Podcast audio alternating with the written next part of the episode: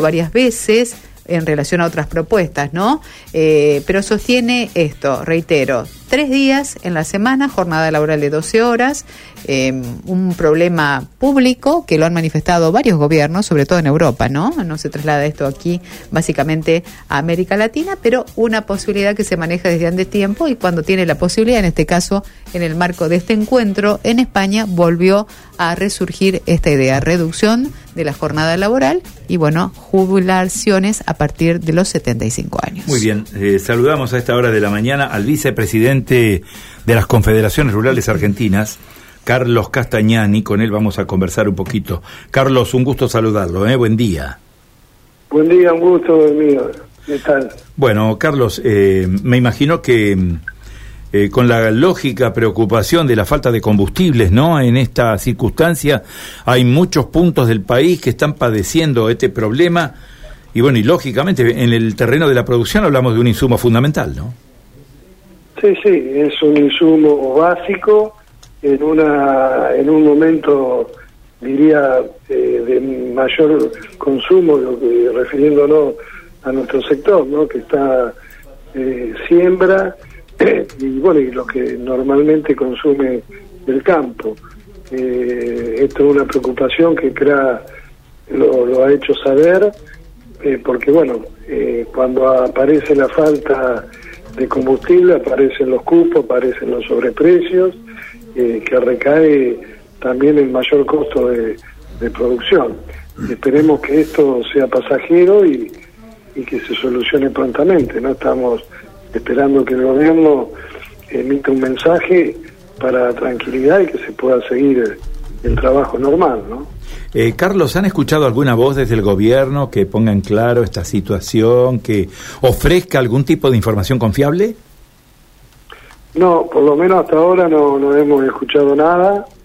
Eh, y bueno, eso es lo que más preocupa, esa incertidumbre, eh, que bueno, como decía recién, en plena época de, siembra en, la zona núcleo y, también bueno un, insumo eh, básico importantísimo que, que, el campo eh, lo hace diariamente no claro una eh, falta ahora con un pico no Claro, yo decía que una falta de combustible nos coloca muy cerca del desabastecimiento, ¿no? Porque a ver, si, si no se puede movilizar la flota de camiones, que es el transporte que normalmente se utiliza para acercar la producción a los centros urbanos, estamos frente a un problema serio, ¿no?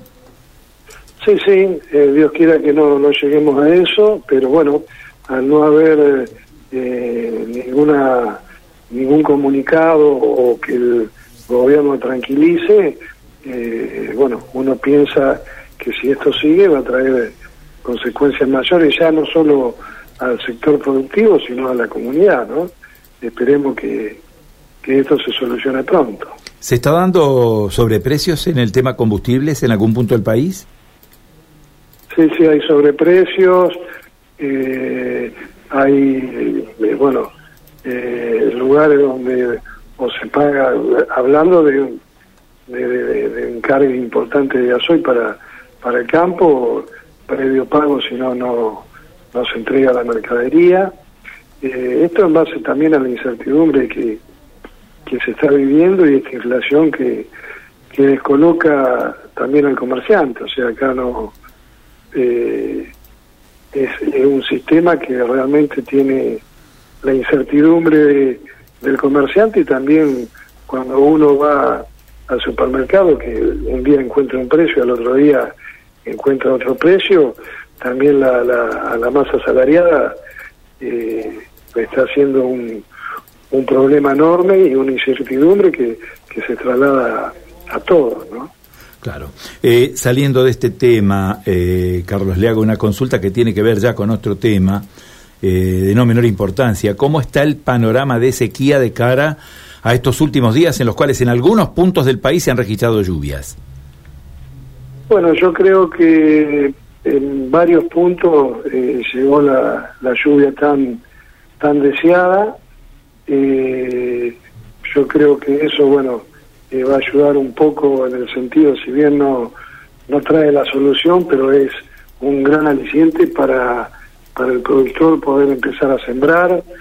esta lluvia que puede llegar a mejorar eh, los pastoreos para la, parte ganadera, eh, si bien no fue generalizada, pero bueno, creo que se rompió la inercia de esta sequía que realmente dejó dejó muchísimos productores en el camino y Dios quiera que bueno eh, se haga regular el clima para para que la producción pueda pueda llegar a lo que fue siempre, ¿no es cierto? Y, y no pasar por los momentos difíciles que hemos pasado, ¿no? Claro, eh, lo último, Carlos, y tiene que ver ya con el ganado, con la hacienda.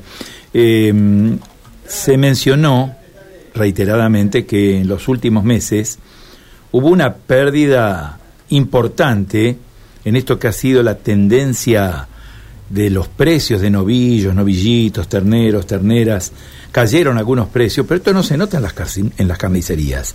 Eh, ¿Qué es lo que está pasando en este terreno? ¿Cómo, ¿Cómo se puede explicar que en algunos puntos del país esté cayendo el precio del ganado y, esto en, la, en las carnicerías no se ve?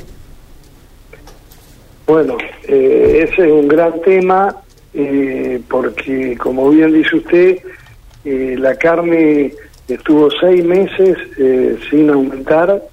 Cuando aumentó ahora un par de meses, eh, bueno, la carne del mostrador tomó ese, ese aumento eh, y fuimos acusados, diríamos, de ser los culpables del aumento en el mostrador.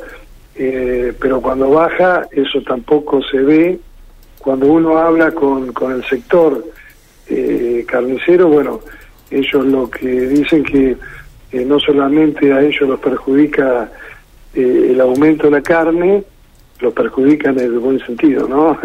Eh, sino que también eh, los insumos, la luz, los alquileres, pero bueno, lamentablemente creo que también es un deber nuestro como entidad quizás comunicar mejor a la gente, porque cuando aumenta la carne el mostrador, eh, el, grueso de la gente piensa que es eh, netamente culpa del aumento en, la feria, en la venta del animal, y no es así. Eh, lo que puede llegar a, a, incidir no es el aumento que se ve en góndola, ¿no? Bien. Carlos, muchísimas gracias por su tiempo, ha sido muy gentil, ¿eh? No, al contrario, gracias a ustedes. Hasta luego. Carlos Castañani, vicepresidente de CRA, Confederaciones Rurales Argentinas, y trazaba este panorama, ¿no?